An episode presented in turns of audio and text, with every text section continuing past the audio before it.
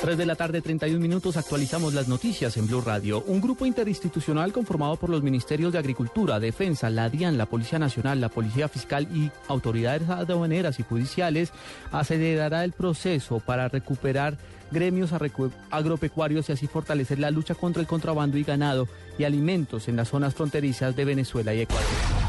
El presidente Juan Manuel Santos se declaró sorprendido este martes porque los objetivos propuestos para los cuatro años de su gobierno se han han sido alcanzados en un 64%.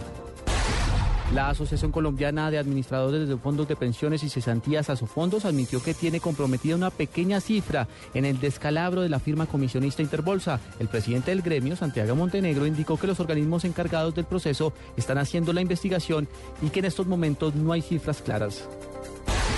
En los últimos tres años llegaron al Vaticano 1.800 denuncias de casos de abusos sexuales a menores por parte de clérigos y la mayoría de los mismos ocurrieron entre los años 1965 y 1985, informó hoy el promotor de justicia fiscal de la Congregación para la Doctrina de la Fe, Robert Oliver.